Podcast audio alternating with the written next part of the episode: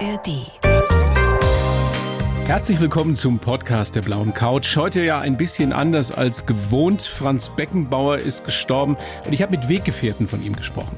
Der Mannschaftsarzt Hans-Wilhelm Müller-Wohlfahrt erzählt, was er Franz Beckenbauer zu verdanken hat. Der Dokumentarfilmer Philipp Grüll berichtet, warum wir wieder mehr auf die großen Leistungen des Kaisers als auf Korruptionsvorwürfe schauen sollten. Klaus Augenthaler schwärmt von seiner ersten Begegnung bei den Bayern. Meiner BR-Kollegin Julia Büchler hat Franz Beckenbauer sogar mal zu einem Hubschrauberflug verholfen. Olaf Thon, der Weltmeister von 90, nimmt uns mit hinter die Kulissen der Nationalmannschaft und Society-Reporterin Marie von Waldburg beleuchtet die menschlich charmante Seite des Kaisers. Sie alle hier in unserem Blaue Couch Podcast. Die blaue Couch, der preisgekrönte Radiotalk. Ein Bayern 1 Premium Podcast in der App der ARD Audiothek. Dort finden Sie zum Beispiel auch mehr Tipps für Ihren Alltag mit unserem Nachhaltigkeitspodcast Besser Leben. Und jetzt mehr gute Gespräche. Die blaue Couch auf Bayern 1 mit Thorsten Otto. Herr Müller-Wohlfahrt, ich grüße Sie erstmal. Hallo. Otto, ich grüße Sie auch.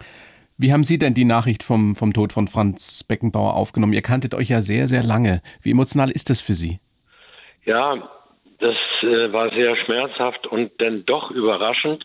Ich wusste, dass er krank ist. Ich hatte ihn bis vor einem Jahr betreut, dann ging es nicht mehr. Aber dass es denn doch so schnell geht, das tut dann weh. Dann äh, gibt es so einen Verlustschmerz, mit dem man eigentlich noch nicht rechnen konnte. Sie kannten ihn so ich viel. Ich habe ihn 77 ja, in, in den 77er Jahren, in 77 kennengelernt, als ich zu Bayern kam. Er war Kapitän, ich habe ihn als Spieler betreut noch. Das war eine herrliche Zeit und ich weiß nicht, ob ich das, ähm, ob ich da ein bisschen ausholen darf. Gerne. Ja, er hatte die Mannschaft hinter sich und kommt nach ein paar Wochen, ich war noch ganz frisch bei Bayern, kommt er und sagt, Doktor, du musst dir gar keine Gedanken machen, Du kannst in Ruhe arbeiten, wir geben dir drei Jahre. Die Mannschaft steht hinter dir, wir bejahen dich, wir wollen dich. Mach was aus dir, äh, sieh zu, dass du der Beste wirst. Was das für einen jungen Arzt bedeutet, so eine Kapazität, so eine Größe, kommt und sagt, du kannst in Ruhe arbeiten, wir wollen dich, wir bejahen dich. Dann habe ich das auch genutzt und dann ging das ja voran bei Bayern. Und das wurden dann über 40 Jahre letztendlich. Sie kannten ihn so viele Jahre, eben Mannschaftsarzt bei den Bayern, bei der Nationalmannschaft. Wenn Sie ihn menschlich einordnen, was macht ihn besonders? Ganz viele sprechen ja davon, dass er mit allen Leuten gleich gut umging, dass er so respektvoll im Umgang war. Was verbinden Sie mit ihm menschlich? Also er ist ein äußerst herzlicher Mensch gewesen, der immer Freude ausgedrückt hat, wenn wir uns wieder gesehen haben. Ich habe ihn erlebt, gelassen, in einer gewinnenden, souveränen Art, aber auch zielstrebig mit einem Durchsetzungsvermögen. Das ist bekannt, wie er bei der Nationalmannschaft manchmal die Spieler traktiert hat. Vor lauter Ehrgeiz. Er konnte nicht verlieren, er wollte gewinnen. Und dann musste er auch mal laut werden. Und wie gesagt, die hat die Mannschaft zu spüren bekommen. Mhm. Aber er war immer authentisch. Franz war immer Franz. Er war immer bei sich, hat nie irgendwie aufgesetzt gewirkt oder verstellt oder sonst. Franz war er selbst. Wann haben Sie ihn denn zuletzt gesehen, Herr Müller-Wohlfahrt? Ja, ich habe sogar eine Akte nachgeschaut. Das war vor einem gut einem Jahr. Ich habe versucht zu helfen, aber dann war die Fahrt zu weit von Salzburg hierher. Das war dann zu beschwerlich für ihn. Dann haben wir nur noch telefoniert und dann wurde ja auch von den Besuchen abgesehen, äh, wünschte dann keine Besuche mehr. Das hat ihn angestrengt. Ja, und das haben wir respektiert. Mein Eindruck von außen, als einer, der ihn als Journalist und auch als, als Fußballfan lange beobachtet hat, war er ja ein Mann, der der Zeit seines Lebens, bis er so Anfang, Mitte 60 war, einfach immer nur ein Glückskind war. Er sah immer jünger aus, er hat immer gestrahlt und auf einmal, plötzlich war mein Eindruck, hat er dann abgebaut. Wie haben Sie denn als Arzt von außen das verfolgt? Was ist Ihre Erklärung dafür? Ja, das ging einher, glaube ich, schon mit dieser Erkrankung, die ja auch bekannt geworden ist. Ich habe erste Anzeichen schon vor langer, langer Zeit gesehen. Immer noch in der Hoffnung, ja, es wird, wird schon nicht kommen, wird schon nicht schlimm werden. Sie sprechen von Demenz, richtig? Ja, und Parkinsonismus. Also da waren die ersten Anzeichen früh erkennbar. Aber ich wollte es ja selbst nicht wahrhaben. Mein Franz Beckenbauer darf nicht krank werden. Das ist äh, eine strahlende Persönlichkeit und wir wollen ihn ja so weiter. Ja, so. Er war in seiner Art einzigartig und stand über allen. Er war größer als alle, darf ich sagen. Herr Müller-Wohlfahrt, eine Ihrer größten Fähigkeiten ist es ja nun mit den Händen zu spüren, wo es zwickt, wo es hakt. Können Sie sagen, wie sich Beckenbauers Muskeln angefühlt haben? Was war das Besondere daran? Konnte man da seine, seine speziellen Fähigkeiten spüren? Ja, pass auf, ich habe ihn bei Bayern behandelt, dann noch bei Kosmos wurde ich gebeten und dann beim HSV. Aber damals war ich noch nicht so weit, dass ich das so sehr differenzieren konnte. Da ging es um Sehnen, Sehnenentzündung und so weiter. Muskelprobleme habe ich bei ihm nicht behandelt oder auch nicht gesehen. Also da sind keine bleibenden Eindrücke, nein. Hm. Aber hat er einen speziellen Körper gehabt, der ihn besonders prädestiniert hat als Weltklasse-Spieler? Ja, die Konstitution, die, die Mobilität, die Elastizität, die Körpergröße, die Hebellänge, Hebelwirkung, das äh, war wohl alles optimal. Und ich sehe ihn ja auch spielen und das, das hat einfach optimal zusammengewirkt. Was ist denn für Sie die Begegnung oder das Bild, das Sie auf ewig mit ihm ganz persönlich verbinden werden? Ja, das äh, war wohl der Moment, als er mich zur Nationalmannschaft holen wollte. Das war damals sehr kritisch. Ich war absoluter Bayern-Fan. Jetzt kommt die Nationalmannschaft, Franz Beckenbauer ja, wir würden dich gerne zur Nationalmannschaft holen. Du betreust die Spieler, du kennst die Spieler. Es wäre doch vernünftig, wenn du auch die Nationalmannschaft betreust. Da habe ich gesagt, okay, mache ich. Dann gab es einen Präsidenten, Neuberger, der sagte, kommt gar nicht in Frage. Entweder Bayern oder Nationalmannschaft. Dann habe ich gesagt, ich lasse Bayern nicht los. Das ist mein Herzensverein. Das wird nichts. Dann verzichte ich lieber auf die Nationalmannschaft. Und dann hat Franz gesagt, und das ist der entscheidende Moment couragiert gegen alle anderen Meinungen. Mull, wenn ich dich brauche, dann hole ich dich. Und wenn es inoffiziell ist, wir brauchen dich und dann hole ich dich. Und wissen, was das für ein erhebendes Gefühl ist, so gefragt zu sein von dem so großen Beckenbau und erfolgreichen Trainer. Und so bin ich zu Länderspielen gerufen worden und auch nach Italien. Ja, ich war oft in Italien während der Vorbereitung der Weltmeisterschaft und dann auch während der Weltmeisterschaft. Herr Müller-Wohlfahrt, ich bedanke mich sehr herzlich für Ihre Zeit, für diese kleinen Einblicke in Ihr Verhältnis zu Franz Beckenbauer ja. und, und wünsche Ihnen noch ganz, ganz lange Gesundheit. Ja, und danke, hoffentlich, danke. Hoffentlich auf bald. Ja, ja. vielen, vielen Dank. Schöne ciao, Grüße. Ciao. Servus, ja, Servus, ciao. Herr Müller-Wohlfahrt. Ciao. Ciao. Servus Philipp erstmal. Hallo. Hi, Servus. Gratulation zu eurer Doku, zu Beckenbauer. Wirklich spannend, sehenswert, sehr, sehr vielschichtig. Da ist euch echt was gelungen. Danke. Philipp, was war denn dein erster Gedanke oder euer erster Gedanke, als ihr erfahren habt vom Tod von Franz Beckenbauer? Ja, ich konnte es ehrlich gesagt überhaupt nicht glauben. Ich, ich fand es unfassbar und finde es immer noch unfassbar. Also auch, dass das so zusammenfällt. Wir haben die Ausstrahlung dieses Films seit Monaten geplant für den Termin. Und dass das zusammenfällt, da fehlen einem irgendwie die Worte. Euer Porträt ist zum Nachruf geworden im Endeffekt. Ja, wir haben einen Film gemacht, ein Porträt und, und wussten nicht, dass es ein Nachruf wird und jetzt ist es einer. Wie nah ist dir denn der Mensch Franz Beckenbauer gekommen durch diese monatelange Recherche, durch dieses Sprechen mit Zeitzeugen, mit Menschen, die ihm nahestanden?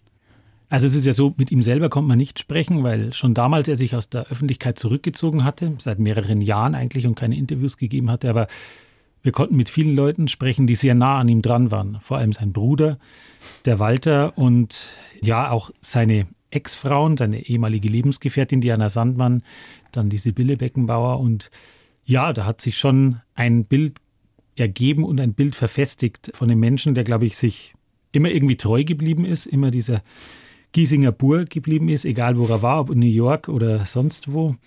Ja, und auch einer, der sehr, ein, ein, Mensch, der sehr zugewandt war, glaube ich, gegenüber seinen Mitmenschen. Also das sagt jeder, dass er, egal ob dem Pförtner oder der Bundeskanzlerin gegenüber, immer allen gegenüber freundlich war und ähm, ja, einfach ein zugewandter Mensch. Was hättest du ihn denn gerne gefragt, wenn ein Gespräch mit ihm noch möglich gewesen wäre? Ähm, ja, wie es ihm geht. Wie es ihm geht nach diesem irrsinnigen Aufstieg, den er hatte, hin zum bekanntesten Deutschen auf diesem Planeten wahrscheinlich. Und dann, ja, man muss es so sagen, auch diesem Fall, den es dann gab, ne? also und diesen auch privaten Schicksalsschlägen, dem Tod seines Sohnes, den er verloren hat wegen eines Hirntumors und ja, in diesem, ich sage jetzt nicht Exil, aber ähm, in Österreich quasi. Also ich meine, er war der populärste Deutsche überhaupt eigentlich. Der hätte wahrscheinlich jede Direktwahl zum Bundespräsidenten gewonnen und dann die letzten Jahre war er doch sehr einsam und wie es ihm damit geht, das hätte ich ihn gern gefragt. Ja. Ist in der Tat eine spannende Frage, wenn dir den Großteil deines Lebens fast alles gelingt, wenn du ein Glückskind bist, wenn du eine Lichtgestalt bist. Und äh, bis Anfang 60 war das ja so. Und auf einmal ging es bergab. Die Schicksalsschläge, du hast es angesprochen, die Krankheiten, die kamen, dann diese Enttäuschung, die er mit Sicherheit empfunden hat, darüber, wie auf einmal ein, ein, ein Teil der Öffentlichkeit über ihn gedacht hat. Das ist wahrscheinlich etwas, was ein Mensch gar nicht verkraften konnte, oder? Ja, ich denke auch. Also ich fand, ich, meine, ich bin kein Sportreporter. Ich habe den Film zusammen gemacht mit meinem Kollegen Christoph Nahr aus der Sportredaktion. Ich komme eigentlich eher von den politischen Dokus und habe auch viele Porträts gemacht in der Vergangenheit. Und was mich da immer fasziniert hat an, diesen, an dieser Geschichte von Anfang an, ist, dass der quasi so alle Aggregatzustände des menschlichen Seins irgendwie ausgelotet hat, was man als Mensch so kann. Also so irrsinnige Erfolge, ein irrsinniger Aufstieg. Er war in New York, vor allem diese Phase finde ich wahnsinnig spannend, auf Du und Du mit Henry Kissinger, Mick Jagger und allen möglichen anderen. Also keine Ahnung, so ein Larger-than-Life-Leben und dann dieser, dieser Fall, es ist, ähm, ja, ich finde auch, es ist, es ist wie eine klassische Tragödie eigentlich. Mhm. Mehr Amplitude geht gar nicht. Ja. Himmelhoch jauchzen, zu Tode betrübt, könnte man es auch auf den Punkt bringen. Ich, ich habe in einem Artikel den schönen Satz gelesen, dass Beckenbauer durch seine Spielweise, aber auch durch seine Art aufzutreten und zu leben, unsere deutsche Sehnsucht nach Leichtigkeit befriedigt hat. Nachvollziehbar für dich? Ja, also das ist natürlich in der Zeit, als er hochkam, Mitte der 60er, da war klar, das Land natürlich ein völlig anderes. Ähm, deutscher Fußball war natürlich auch ein anderer, auch was man in der Welt so gewohnt war. Und dann kommt er. Und das war für mich, ich meine, ich bin in den 80ern geboren, eigentlich mit das überraschend. Das klingt total banal. Aber man kennt dann natürlich Beckenbauer als Trainer. Ich kann mich nur gut erinnern, 90, das WM-Siegtor von Andy Brehme, wie da der Fernseher bei meinen Eltern gestanden ist, das weiß ich noch genau und wie er eingeschlagen ist, der Ball. Ja, und man kennt ihn als Werbefigur, als Funktionär, aber nicht als Fußballer. Und wenn man sich dann diese Bilder anschaut, schon aus den 60ern, es ist halt irgendwie auffällig, dass da einer ist, der den Kopf immer oben hat, mhm. der den Ball gar nicht anschaut. Diese Eleganz, diese aufreizende Eleganz. Genau, und sein, wie es äh, Günter Netzer auch sagt, dem sein Trikot war immer sauber. Es gibt da lustige Fotos. Mhm. Günter Netzer von oben bis unten voller Dreck, Franz Beckenbauer daneben total sauber. Einfach diese Eleganz im Spiel, die, oder wie Harald Schmidt sagt in einem der Interviews, die wir geführt haben, der schwitzt ja nicht. Was ist das Besondere an dem Menschen Franz Beckenbauer für dich? Wir haben gerade über diese Leichtigkeit gesprochen. Hast du die auch gespürt in der Recherche, in den Gesprächen mit all den Protagonisten? Ja, es ist, glaube ich, diese, diese Zugewandtheit. Und da gab es einfach viele Anekdoten. Also zum Beispiel Werner Roth, der äh, mit ihm bei New York Cosmos gespielt hat, der war auch sein Zimmerkollege, die, wenn das Team durch die USA gereist ist, in andere Städte, wo sie gespielt haben. Und der hat zum Beispiel erzählt, dass für ihn das vollkommen irrsinnig war, Franz Beckenbauer war da schon Weltmeister 74, also einer der größten Sportstars des Planeten.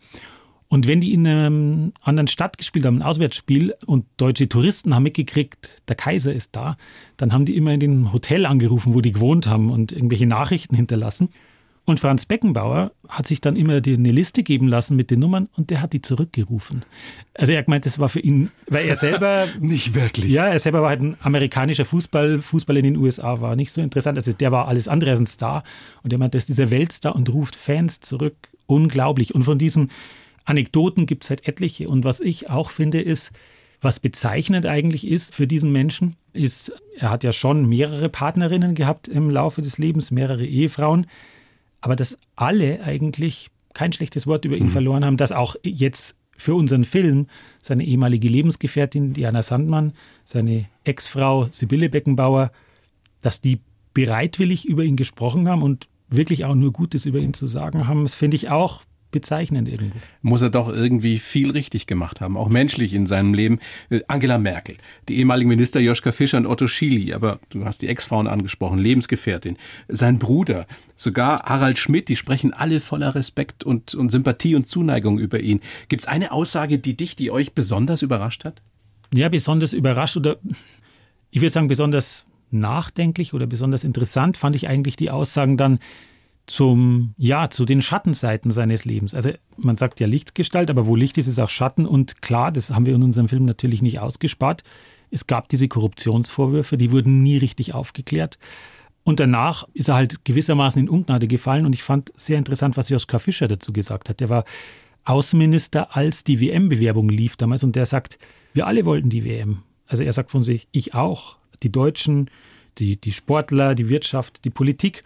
Und alle waren froh, dass man einen Franz Beckenbauer hatte, weil ohne den, also jetzt unabhängig davon, ob es Zahlungen gab, hätte man die nicht gekriegt. Und dass dann am Ende er allein eigentlich das Gesicht wurde für die Korruption sozusagen, wird ihm nicht gerecht. Und äh, das sagt Joschka Fischer, sagt Otto Schily und sagen andere.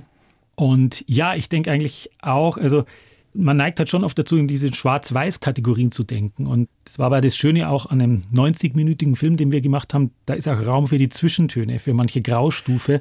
Und Wolfgang Schäuble, der vor kurzem auch verstorben ist, der hat uns auch noch ein Interview gegeben dazu, der ein großer Fan war von Franz Beckenbauer, aber der sagt, ja, er hat sicher Fehler gemacht, wie ein Mensch Fehler macht. Er ist einfach ein Mensch und das zeigt sich und als das sollte man ihn sehen.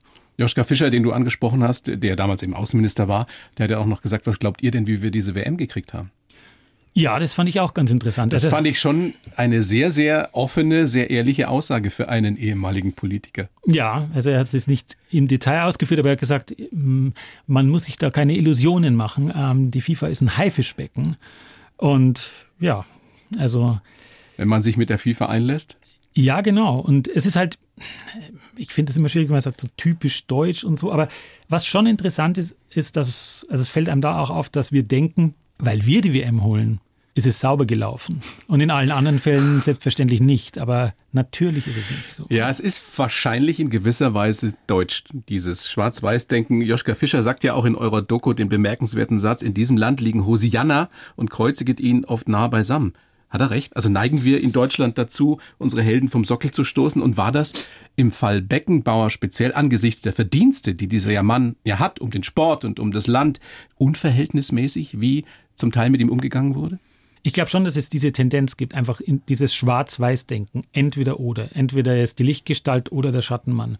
Und ich denke, was heißt unverhältnismäßig? Ich denke, so wird man Menschen halt nicht gerecht. Also jeder macht Fehler.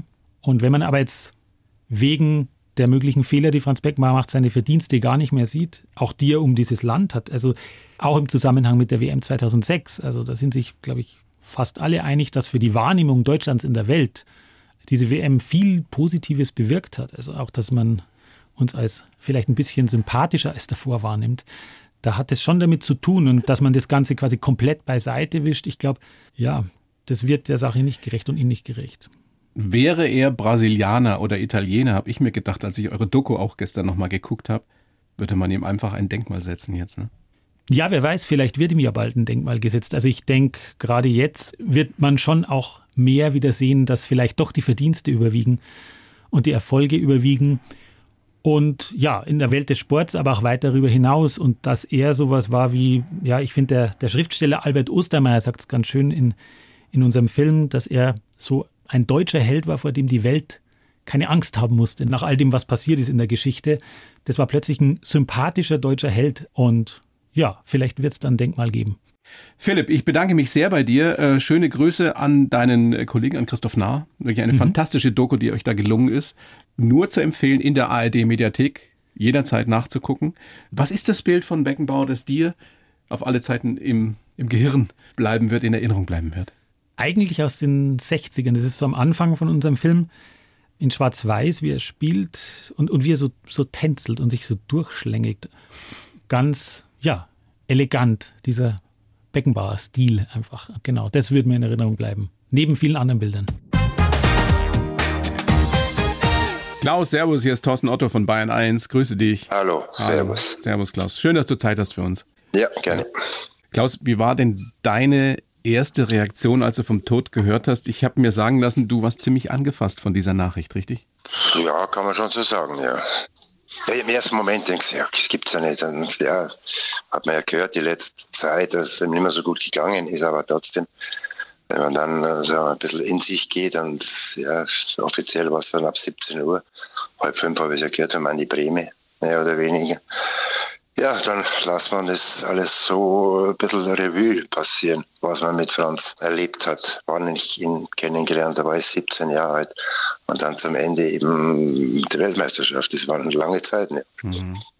Du hast eure erste Begegnung angesprochen. Du warst 17, 18 Jahre alt. Kannst du dich noch erinnern, wie er zu dir war? Hat er dich gegrüßt? Hast du mit ihm kurz geredet?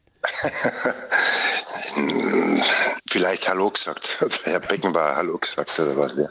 Ich kann mich gut erinnern, es war ja drei Tage Probetraining in Grünwald draußen. Und ich habe vier Wochen vorher das erste Mal live gesehen, weil ich im Europapokal Spiel war in Brüssel gegen Atletico Madrid.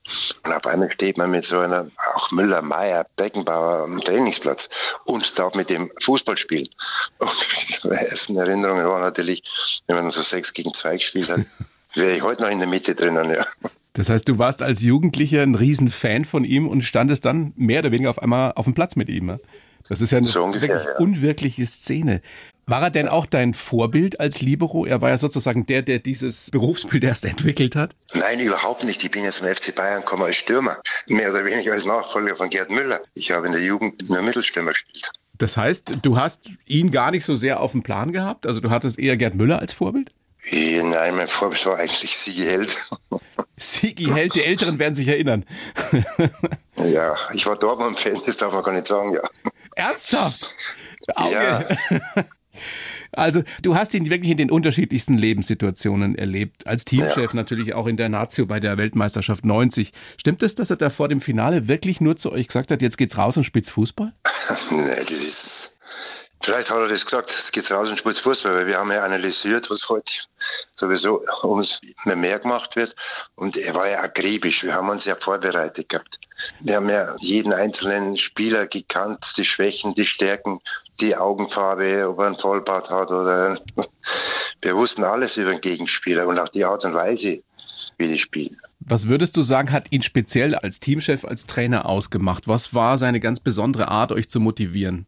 Ich glaube, dieser Lernprozess von der WM in Mexiko, wo er da ziemlich neu war als Bundestrainer, der wollte es ja nie machen, hat er selber gesagt gehabt. Und da ist halt auch in jedes Bettnäpfchen, in Anführungszeichen, getreten. Das war natürlich auch problematisch. Wir waren da in einem riesen Hacienda, wo die ganzen Journalisten, waren fast an die 100 Journalisten, die mit uns da in der Hacienda gewohnt haben. Und da hat er sich mit jedem Einzelnen angelegt, wenn es einmal ein paar kritische Worte gab. Und auch von der Mannschaft her, wir sind zwar ins Finale gekommen, aber wir waren keine Truppe. Und es war kein Vergleich zu Italien. Aber von Anfang an, auch im Trainingslager, in der Vorbereitung schon eine Harmonie da. Und er hat uns ein Selbstvertrauen gegeben, das mir, glaube ich, kein einzelner Spieler gehabt hätte. Er war ja ein Mann, der durchaus streng sein konnte. Er hat natürlich auch seine natürliche Autorität schon gehabt, weil alle vor ihm sowieso Respekt hatten. Aber ich weiß, dass er auch einen großartigen Humor gehabt hat. Wie hast du den Humor erlebt? In welchen Situationen? Waren immer so Spitzen. Ja, die haben erst einmal überlegen müssen, meinen das ernst oder nicht. Das war sein Humor so Hintergründe, so kleine Spitzen und ja, das war ein schöner Humor von ihm, ja. Hast du dich denn auch über ihn lustig gemacht, weil er, ich habe mir sagen lassen, nicht besonders gut scharfkopfen konnte? Ja, das war eine schöne Zeit oder das war eigentlich die Zeit, wo ich ihn richtig kennengelernt habe, wie ich mit ihm als Co-Trainer gearbeitet habe oder arbeiten durfte. Und da haben wir halt immer, wenn wir im Trainingslager waren am Freitagabend, Samstag Spiel war, dann haben wir halt, was ich, drei, vier Stunden Karten gespielt und also das hat er nie gelernt. Das ist scharf gehabt. Er hat es auch nicht so ernst genommen. Gut, wir haben keine großen Beträge gehabt, aber er hat sich auch nicht merken können, wie viele Trümpfe schon weg waren. Oder also er hat regelmäßig verloren. Eine der wenigen Dinge, die er nicht wirklich gut konnte, ne? Genau, ja. Wie sollte jetzt der DFB, wie sollte Deutschland, wie sollten wir alle den Kaiser in Erinnerung halten? Was schlägst du vor? Es gibt ja die unterschiedlichsten Ideen von Stadion umbenennen bis zu den DFB-Pokal nach ihnen benennen. Was wäre deine Idee, Auge? Ich habe mir auch schon überlegt, aber es gibt ja Gerd Müller Stadion in Nördlingen, es gibt ja Klaus Augenthaler Stadion in, in Vilshofen, Franz Beckenbauer gibt es noch keins, Maradona hat eins in Neapel. Ja, wie kann man unvergesslich machen? Ich glaube, allein sein Name, wenn irgendwo erscheint, ist unvergesslich. Das wird auch in 50 Jahren so sein. Also man muss jetzt nicht mit Gewalt irgendwas vorbringen. Gerd Müller wurde eine Statue von der Allianz Arena eröffnet. Ich glaube nicht, dass da ein zweites hinkommt mit Franz Beckenbauer. Ich weiß es nicht, was man da machen kann. Es wird sicherlich jetzt auch ja, überlegt werden vom DFB oder auch von Bayern München, was gemacht werden kann.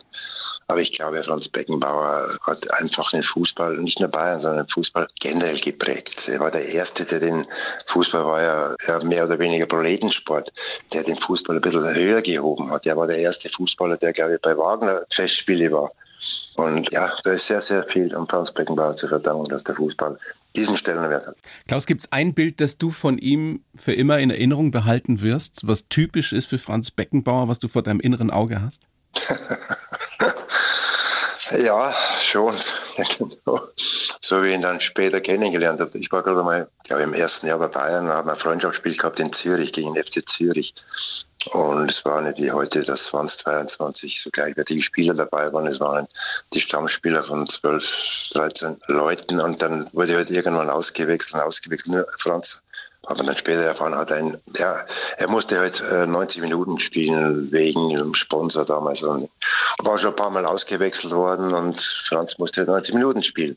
Und ich durfte dann in der 75. oder 10 Minuten vor Schluss rein und bin dann reingelaufen und dann sehe ich ihn, wie er seine typische Geste, die man gesehen hat, auch wenn wir gegen die Tschechen weiterkommen sind, wo er permanent abgewunken hat und winkt ab und winkt ab und sagt, ja, leck mir am Arsch. So, jetzt kommt schon wieder so ein Blinder.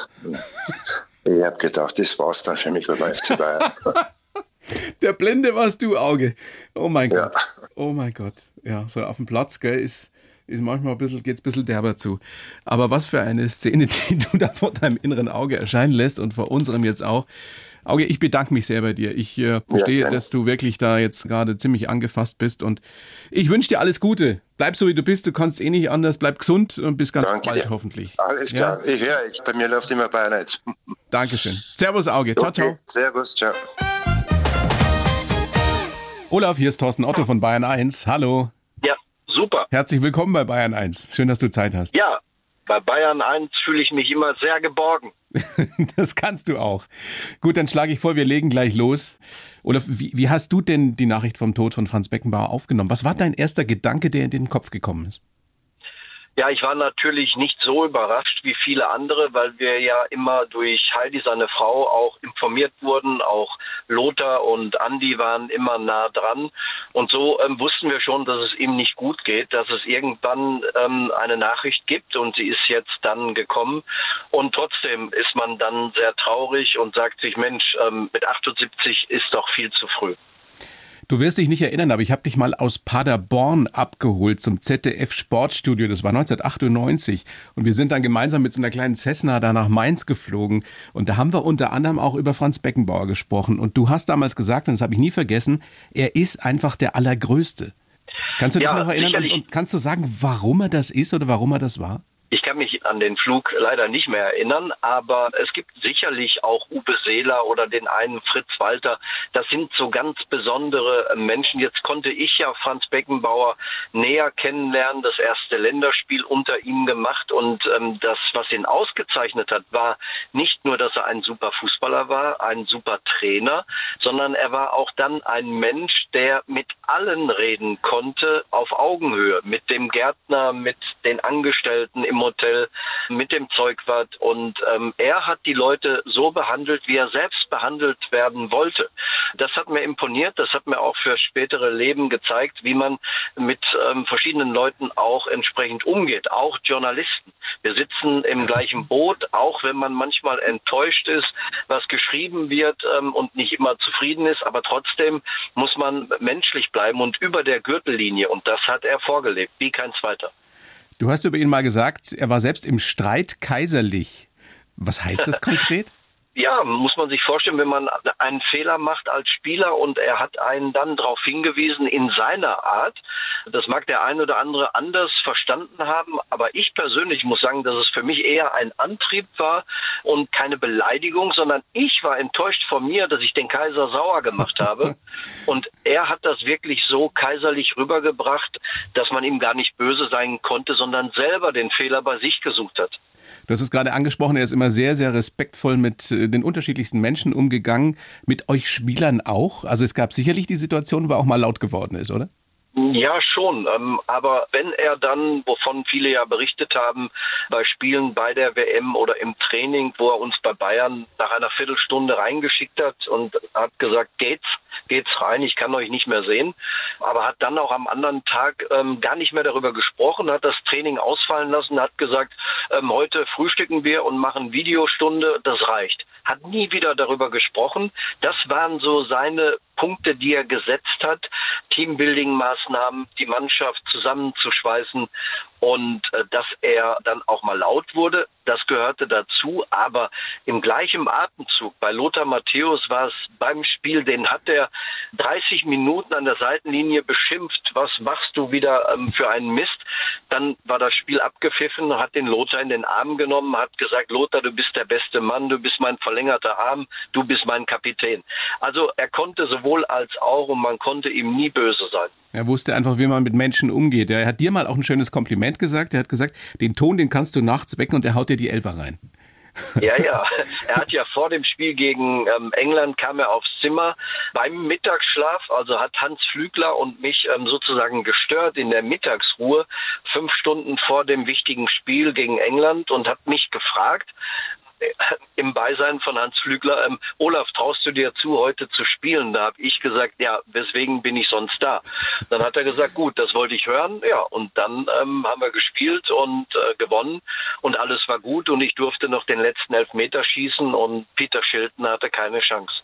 90 seid ihr gemeinsam Weltmeister geworden mit ihm als Teamchef und die Mannschaft hat sich ja dann alle paar Jahre immer wieder getroffen und letztes Jahr habt ihr den Termin, glaube ich, verschoben, weil Franz Beckenbauer da eben schon so krank war. Stimmt es, dass ihr ihm da ein Ständchen gesungen habt? Ja, ja, das, ähm, wir haben natürlich vorgezogen, normal alle fünf Jahre und haben das dann nach 33 Jahren gemacht in Grassau. Und leider konnte er nicht kommen und da haben wir natürlich versucht, ähm, ihm was Gutes zukommen zu lassen per Videobotschaft und da haben wir ein schönes Lied gesungen. Und weil er ist ja auch ein großer und begnadeter Sänger gewesen, also Absolut, der Franz ja. konnte alles. Wie findest du die Idee von Berti Vogts, den, äh, den Pokal jetzt nach ihm zu benennen? Den DFB-Pokal habe ich auch gehört und im ersten Moment habe ich gesagt, ja, klar, warum nicht? Die Frage ist, gibt es nicht noch was Besseres? Noch was qualitativ Höheres für den deutschen Fußball, wo man immer Franz Beckenbauer in Verbindung bringt. Es gibt ja Stadien, die benannt werden. Ich kann mir vorstellen, dass der FC Bayern durchaus darüber nachdenkt und äh, der DFB, wobei der DFB ist ja immer ein bisschen, äh, sagen wir mal, nicht der schnellste. Äh, Verband. Aber da, äh, glaube ich, kann der DFB diesmal wirklich Flagge zeigen und das Beste heraussuchen äh, für Franz Beckenbauer. Aber die Idee von Berti ähm, halte ich schon mal für nicht schlecht. Olaf, was ist das Bild, das du von Franz Beckenbauer für ewig oder für immer in Erinnerung behalten möchtest? Welche Szene? Ähm, sicherlich die Szene, als er allein auf dem Platz äh, nach dem gewonnenen Finale geht und nachdenkt, was alles so passiert ist, Revue passieren lässt. Da hat man gesehen, das war auch kaiserlich. Kein anderer hätte so ohne dass einer auf ihn zukommt, da entlang laufen können, weil keiner hat sich getraut, den Franz ähm, in seiner besinnlichen Art des Genusses des Titelgewinns zu stören. So habe ich das empfunden und ja, das ist majestätisch und einfach schön und trotzdem traurig, dass er halt so früh von uns gegangen ist. Olaf, ich bedanke mich sehr bei dir für das Gespräch und für diese kleinen Einblicke in eure ja auch gemeinsame Zeit. Und ich wünsche dir alles Gute. Bleib gesund, noch möglichst lange. Danke dir. Dankeschön. Alles Gute. Tschüss. Tschüss. Marie, grüß dich erstmal. Hallo. Ja, hallo, Thorsten. Hallo. Marie, was hat denn der Tod von Franz Beckenbauer in dir ausgelöst? Du kanntest ihn ja sehr, sehr lange. Ja, ich kannte ihn sehr lange, habe ihn aber nur sporadisch gesehen war halt immer mehr so abends bei Festlichkeiten. Ja, ich war wirklich sehr traurig, weil ich mir auch gedacht habe, man wusste, dass er äh, krank ist und zurückgezogen. Man hätte ihm noch mal schreiben können oder oder seine Frau anrufen oder so. Man hätte noch mal sagen können, was er alles Tolles gemacht hat. Das war ja gestern in dem Film, ja, in der ARD. Der war ja wirklich sehr, sehr interessant, fand ich. Und da haben ja Leute wie Oskar Fischer und der Chili äh, Dinge gesagt, die er wahrscheinlich gerne gehört hätte noch, ja. Dass er rehabilitiert gehört und dass er keine Fehler gemacht hat und so. Und er ist doch sehr einsam gewesen am Schluss, glaube ich. Und sehr, ja, auch ein bisschen ein bisschen enttäuscht von allem, glaube ich. Kannst du dich denn noch erinnern, Marie, wie du ihn damals vor ein paar Jahren kennengelernt hast, wie das war? In eurer gemeinsamen Jugendzeit? Ja, waren wir alle noch jung. Das war bei der Journalistenschule, da hatten wir die Aufgabe, wer am weitesten in die Garderobe kommt von den Spielern. Und, ähm, Wie bitte, wer am weitesten in die Kabine des FC Bayern kommt? Ja, wer am weitesten reinkommt, also bis in die Duschkabinen und so. Und da war ich am weitesten gekommen, habe das auch gewonnen. Und da hat er gesagt, Mai, aus dir wird noch was. Du bist der ganze Freche. was war denn dein erster Eindruck damals von Franz Beckenbauer? Ja, der hat so einen Charme in den Augen gehabt. Ja, der hat so, da ging das Licht auf, wenn der kam. Irgendwie hat der so ein Schmunzeln gehabt und sowas zwischen amüsiert und sehr herzlich. Ja, also es war, es war so unverstellt. Ja, ich fand, mein erster Eindruck war, boah, der ist aber charmant. Ja, der hat vielleicht eine Ausstrahlung. Schon, ja. Und dann habe ich ihn ja immer wieder gesehen, also bei den Spielen oder beim Eröffnungsspiel von der WM hat er gesagt, das ist mir ganz gut gelungen, gell, oder so. Er hat immer eher tief gestapelt. Das war eigentlich, war eigentlich toll, weil jemand anders, der sowas gestemmt hätte, wäre da wie so ein Gockel rumgelaufen, ja. Er hat dann eher das ist mir ganz gut gelungen, gell? Oder beim äh, Filmball. Er hat so gar nichts Devotes gehabt, gar nichts, ja.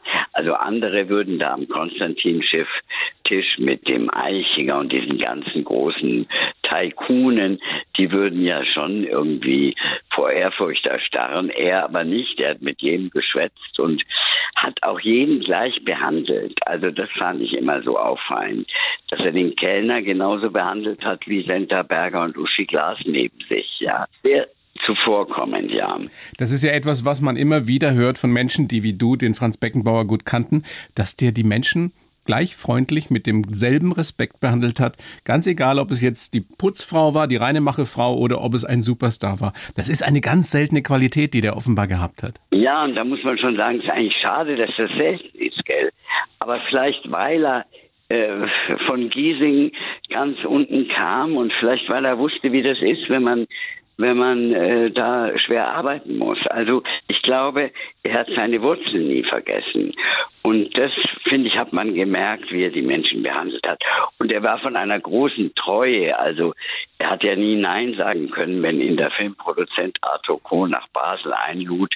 Das war ja für ihn nicht lustig. Ja, da musste er sich einen Film anschauen und äh, musste da mit allen Leuten reden und Autogramme geben ohne Ende. Das hat er dann getan für den Arthur Kohn oder oder für den Höfel zur Hochzeit zu gehen. Gut, das war klar, das war sein Manager, das war auch sein Freund. Aber er hat den Begriff Freundschaft sehr ernst genommen. Also ich glaube, wenn er ein Freund war, hat er sehr viel für dich gemacht, ja. Glaubst du, dass die Menschen wir alle das auch irgendwie gespürt haben, auch wenn wir ihn nicht gekannt haben, dass der einer ist, auf den man sich verlassen kann, der so nahbar ist, der auch seine Bodenständigkeit sich bewahrt hat, dass das letztendlich der Grund war, warum ihn fast jeder oder jede mochte? Ja, das glaube ich ganz bestimmt, dass diese, diese Gradlinigkeit, diese Bodenständigkeit, diese Freundlichkeit mit jedermann mit einem Teil seines Erfolgs war. Das war ja nicht gespielt, das war ja, das kam ja aus seinem Herzen. Und deswegen, glaube ich, haben ihn die Leute alle so, so geliebt. Dann, dann später, wie das dann alles wirklich gegen ihn sich stellte, hat er, weiß ich nicht, ob er da noch sehr viele Freunde hatte. Gell? Er wollte dann ja auch nicht mehr so viele sehen. Ja. Aber ähm, also auch beim Wiener Opernball, gell, da sind wir einfach hin. Mein Sohn hat gesagt, den muss ich kennenlernen. Wir wussten, dass der da sitzt bei irgendeinem äh, österreichischen Tycoon. Und dann haben wir geklopft und dann gesagt, darf ich kurz stören? Er sagte, du immer, gell? Und dann sind wir da reingestürmt und hat mein Sohn das Foto mit ihm gekriegt. Und da hat er gesagt, den hast du aber stark gegossen. Der ist zwei Meter und ich bin ja sehr klein. Den hast du stark gegossen. Den hast du aber stark gegossen. Das war so lustig, ja. Er hat einfach immer auch gesagt, was ihm gerade einfiel, ja. Manchmal ging es ja auch daneben, aber er hat, ja, das war vielleicht auch ein Teil seines Erfolgs, dass er so, so ein bisschen goschert war, ja. Ja, er war ja, er hatte ja auch so was Helmut Fischerhaftes ein bisschen, ne? Ja. So was manchmal leicht Stenzhaftes und trotzdem haben ihm das ja die meisten Menschen nachgesehen. Ich kann mich noch gut erinnern, als es immer wieder über Affären geredet wurde, aber gestört hat es keinen wirklich. Dass er so, ja, ja manchmal ist er auch ins Fettnäpfchen geraten, aber, aber das hat eigentlich niemand gestört. Das hat, also heute sind ja in der Abendzeitung zum Beispiel seine besten Sprüche, das ist auch sehr lustig zu lesen. Ja, das ist auch Teil seines Erfolgs, dass er nicht nachdachte, was ist jetzt passend für mich oder was springt für mich raus. Das hat er überhaupt, ich glaube, diesen Gedankengang hat er gar nicht so gehabt. Deswegen war das auch so erfrischend mit ihm, ja. Und dann standen wir einmal in St. Petersburg bei der Laureus äh, das ist so eine Sportveranstaltung, wo Preise ver verliehen werden. Es war ja damals noch mit sehr viel Geld verbunden und so. Und da stand ich vor der Tür, weil ich mal wieder rauchen musste. Und dann da waren so Bodyguards. Und dann hat er gesagt, ja, Marie, immer mit den schönsten Männern. Das ist ja wohl klar. Und immer, er hat immer irgendwas gesagt, Lustiges zu einem, mhm. ja. Ich wollte nochmal drauf zurückkommen, weil ich gesagt habe, er hat so was Helmut Fischerhaftes. Es ja. war ja tatsächlich so, dass ihm keiner böse sein konnte, hat man das Gefühl gehabt, wenn jetzt da wieder die nächste Frau sozusagen am Start war. Das hat man ihm alles nachgesehen, ne? Ja, gut, also für die Diana Sandmann war es bestimmt nicht so lustig. Nein, sicher nicht, ja. Aber die Menschen haben es ihm nachgesehen. Die haben gesagt, ja, so ist er halt, das braucht er und, und so. Also der Herrgott freut sich über jeden kleinen Erdenbürger. Das war doch auch ein guter Satz. Also das hat man ihm nicht übel genommen, glaube ich. Also man war ja nicht, man war, war ja nicht betroffen, aber das ist schon toll, ja. Die Leute haben ihn geliebt, wie er war. Mensch, glaube ich. Und der Helmut Fischer, ja, der hat wahrscheinlich weniger erlebt. Also ich glaube, das hat schon krachen lassen, manchmal. Aber das Heimweh, was er dann bekam in New York, hat ihn auch mit Dietl verbunden. Der Dietl war ja auch in Los Angeles und wurde von jedem Tag auf den nächsten kranker und, und mäkeliger, weil er so Heimweh bekam. Ich glaube, dass der, der Franz Beckenbauer bei allen seinen Auslandsaufenthalten, auch beim HSV und so, eigentlich immer München vermisst hat, wo er herkam. Und das waren ja auch seine großen Zeiten beim FC Bayern. absolut, absolut, Marie.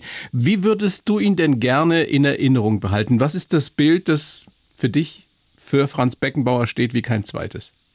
So wie er, wie er einen anlacht, wie er was Lustiges sagt, wie er wichtige Leute nicht so wichtig nimmt, das habe ich auch oft erlebt. Also so wenn da, wenn irgendein Ministerpräsident um die Ecke kam, ist er nicht in Ehrfurcht verfallen. Ich würde ihn gern in Erinnerung halten als als charismatischen, sehr charmanten ja, Frauenversteher war er ganz bestimmt, weil er hat sehr viel Charme versprüht in Richtung Frauen und ähm, ja, als auch ein äh, Missionar in Sachen Fußball, ja, also was was der äh, erreicht hat für Deutschland, für den FC Bayern, das ist großartig, ja. Und ähm, da beneidet uns die ganze Welt, glaube ich, drum. So was Vergleichbares gibt es ja in keinem Land. Marie, ich bedanke mich sehr bei dir für diese wunderschönen Worte, die du gefunden hast. Und ja. ich glaube, okay. das ist etwas, was, was, was vielen aus der Seele spricht. Bedanke mich sehr. Alles Gute. Ja, Bleib gut noch ganz lange gesund, Marie. Ja, ja bis bald. Danke, ciao. Ciao, ciao. Die Bayern 1 Premium Podcasts. Zu jeder Zeit, an jedem Ort. In der App der ARD Audiothek und auf bayern1.de. Bayern 1 gehört ins Leben.